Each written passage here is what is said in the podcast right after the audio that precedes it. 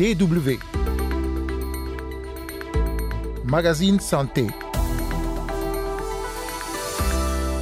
Donner une chance aux personnes qui souffrent de troubles mentaux pour qu'elles n'errent plus dans les rues, mais réintègrent la société. C'est le but du projet Agbeyeye ou Nouvelle Vie au Togo. Nous verrons dans ce magazine comment ce projet est mis en œuvre sur le terrain. En seconde partie d'émission, il sera question de la gestion des déchets médicaux, en l'occurrence les masques chirurgicaux usagés dont la quantité ne cesse d'augmenter en raison de la Covid-19. Carole Assignon au micro, vous écoutez le magazine Santé. Bonjour à toutes et à tous.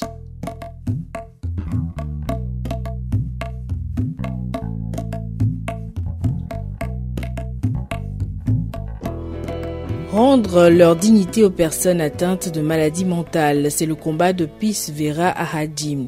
Avec son association Hands From Above, cet activiste a lancé le projet Agbeyeye, ce qui signifie en français nouvelle vie, pour aider à la réinsertion sociale de personnes qui souffrent de troubles mentaux et qui errent dans les rues de Lomé, la capitale togolaise. Des malades abandonnés par leur famille, souvent faute de moyens pour les soigner. Le reportage d'Elodie amène à sur ce projet qui doit durer trois ans. Peace Vera Ahadi et son équipe ont rendez-vous ce matin avec Maimouna, une ancienne patiente. Atteinte de troubles mentaux depuis plusieurs années déjà, elle est aujourd'hui en pleine rémission. Maimouna se souvient de ces moments de crise. Quand ça me prenait, je rassemblais mes affaires et je les brûlais. J'allais au marché de Hijranawe, je récupérais des tissus que je brûlais aussi. J'ai fini sur le trottoir, sur le boulevard. C'est là-bas que mes enfants sont venus me récupérer pour que je suive un traitement médical. Des cas comme celui de Maïmouna sont légion dans la capitale togolaise. Les personnes atteintes de maladies mentales sont souvent livrées à elles-mêmes quand leurs familles n'ont pas les moyens financiers de s'occuper d'elles. C'est pour aider ces malades à retrouver leur santé et surtout leur dignité qu'est né le programme Agbe Yeye, Nouvelle Vie en français. Porté par Peace Vera Ahadi et son association Hands From Above, il permet la prise en charge médico-psychiatrique et la réinsertion socio-professionnelle d'une centaine de personnes vivant avec un handicap mental dans les rues du Grand Lomé. Le projet se présente sous plusieurs phases. Donc il y a la phase d'identification des patients euh, où nous collaborons avec les, différentes euh, communautés, donc les communes, les leaders communautaires, euh, tous ceux qui ont un pouvoir d'influence sur la population. Et après cette phase d'identification, là, nous avons la phase de prise en charge où avec l'équipe médicale, nous allons sur le terrain pour prendre les personnes qui sont malades dans la rue. Et enfin, il y a la phase de, de réinsertion et cela, euh, ce sera après stabilisation dans les centres de prise en charge. Nous allons mettre en place des maisons de transition ou de réinsertion et aussi en collaboration avec le centre de réinsertion de Zoti. Il y aura euh, vraiment ce travail de réinsertion qui sera fait euh, auprès des patients afin que eux également ils puissent retourner dans leurs différentes familles, dans leur communauté et faire un travail assez productif pour, pour eux-mêmes et aussi pour leur communauté. La maladie mentale constitue un ensemble de dérèglements au niveau des pensées, des émotions, du comportement qui reflète un trouble biologique, psychologique ou développemental des fonctions mentales. Elle entraîne nécessairement une détresse pour l'individu ou une difficulté au travail ou dans les relations sociales. On en distingue plusieurs catégories comme l'explique le psychiatre Yankurama Damega qui supervise le projet. Et la première classe est la maladie qu'on appelle maladie de la peur qu'on appelle troubles anxieux. Eux, souvent, ils ne sont pas dans la rue.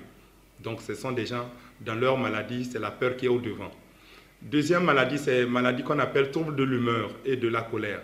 Ce sont des gens qui ont souvent, soit c'est une tristesse, soit c'est une joie. Et ceux qui ont une tristesse, souvent, ne se retrouvent pas dans la rue. Mais ceux qui ont une joie excessive, qu'on appelle l'accès maniaque ou les bipolaires, parfois peuvent se retrouver dans la rue. Troisième euh, catégorie, c'est ce qu'on appelle les maladies de la saleté ou du cochon, qu'on appelle les troubles psychotiques. Et parmi ces troubles psychotiques, il y a plusieurs variétés, dont une qui est importante qu'on appelle les, troubles, les psychoses chroniques dissociatives. Et dans notre jargon, nous, on les appelle les schizophrènes. Donc les schizophrènes, parmi eux, il y en a qui vont se retrouver dans la rue aussi. Quatrième catégorie, c'est les troubles liés à l'usage des substances psychoactives. Mais il y a hum, la cinquième catégorie qui constitue les troubles du neurodéveloppement qui surviennent depuis dès l'enfance. Dans le traitement de la maladie mentale, la famille du patient joue un rôle majeur, un élément sur lequel met l'accent le psychiatre Yankurama Damega. Souvent, la famille nie l'existence de troubles chez leurs parents. Et ça devient compliqué. Or, la maladie, dans sa manifestation, fait que la personne ne se reconnaît pas malade.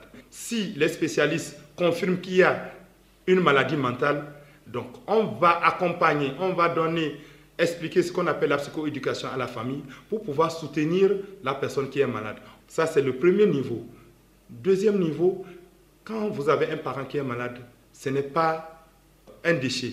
Souvent, les gens vont, ils prennent leur parent malade, ils viennent, ils abandonnent à l'hôpital. Ou bien quand la personne se retrouve dans la rue, les parents profitent et, ils disparaissent. Une personne malade, il faut que nous l'accompagnons. Cet accompagnement commence donc aussi par la sensibilisation des communautés pour une meilleure compréhension de la santé mentale au Togo, ceci afin de susciter un changement des mentalités. Elodie Amen Alomé pour la Deutsche Welle.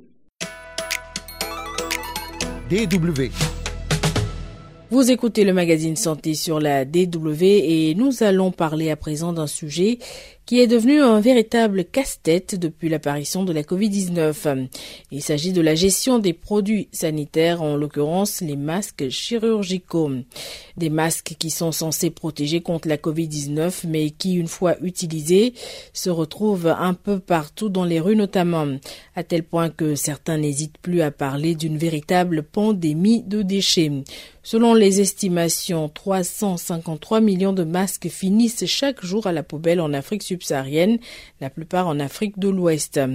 Selon la Banque mondiale, les pays à faible revenu éliminent plus de 90% de leurs déchets dans des décharges non réglementées, dans des champs ou par incinération à ciel ouvert. En Afrique, seuls 5% environ des déchets sont actuellement recyclés. Landry Kabego est responsable de la prévention et du contrôle des infections à l'OMS.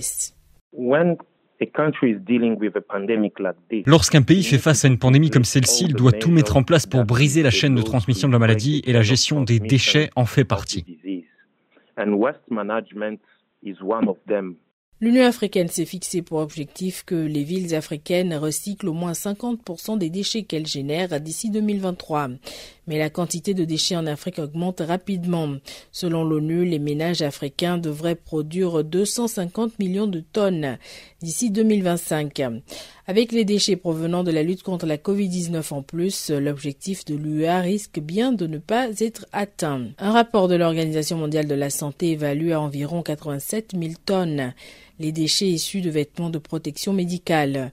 2600 tonnes ceux provenant de plastique non infectieux et 731 000 litres de déchets chimiques. Les vaccins distribués dans le monde produisent quelques 144 000 tonnes de déchets supplémentaires, notamment des seringues, des aiguilles et des conteneurs de collecte. En Afrique, euh, c'est l'Afrique du Sud qui génère le plus de déchets médicaux avec 1578 euh, tonnes par jour. Landry Kabego. Segregation is the key and in most of our le tri, c'est la clé. La plupart de nos établissements de santé ne séparent pas correctement les déchets. Et le problème, lorsque vous ne séparez pas correctement les déchets, c'est qu'il est difficile de les éliminer, car généralement en Afrique, la méthode d'élimination utilisée est l'incinération. Et donc, quand on ne sépare pas bien ces déchets, on a beaucoup de déchets infectieux et non infectieux ensemble.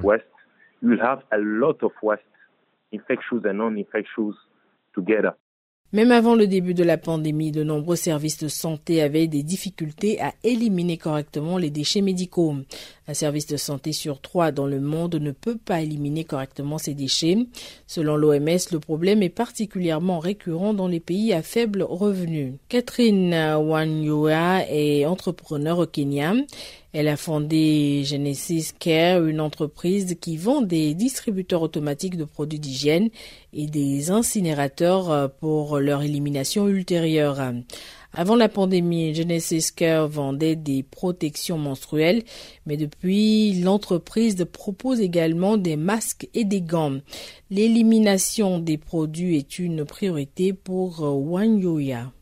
Nous travaillons avec les petites cliniques et ces petites cliniques ne peuvent pas se permettre d'avoir des incinérateurs médicaux les énormes parce qu'ils sont trop chers. Ce serait bien s'il pouvait y avoir une sorte de partenariat entre nous et le gouvernement du Kenya parce que nous sommes les seuls à avoir cette solution ici. Il est important de faire prendre conscience à la population que l'élimination incorrecte des déchets médicaux accroît le risque de contamination. Une législation claire sur le sujet est cruciale, selon Catherine Wanjoya. Au Kenya, en mars 2020, l'Agence nationale de gestion de l'environnement a introduit des directives pour la séparation et l'élimination des déchets médicaux. Selon ces directives, les masques ne doivent pas finir dans les ordures ménagères mais cette pratique continue pourtant.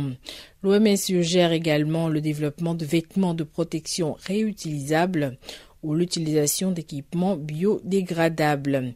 Il est également important de se passer de certains équipements quand ce n'est pas nécessaire pour éviter de produire davantage de déchets. Landry Cabego. vaccination, to use uh, pour les vaccinations, on n'a pas besoin d'utiliser des gants, il faut juste avoir les mains propres au moment de toucher le patient et après l'avoir touché. Il est nécessaire de vraiment réduire la quantité de déchets produits, en particulier lors d'une campagne de vaccination.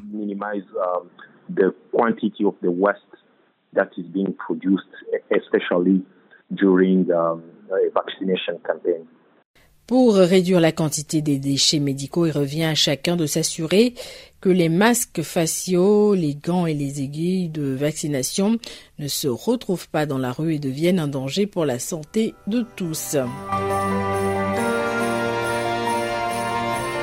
C'est déjà la fin de ce numéro du magazine Santé. Merci pour l'écoute et merci à Célia Frolich pour euh, le sujet sur l'élimination des déchets médicaux en Afrique.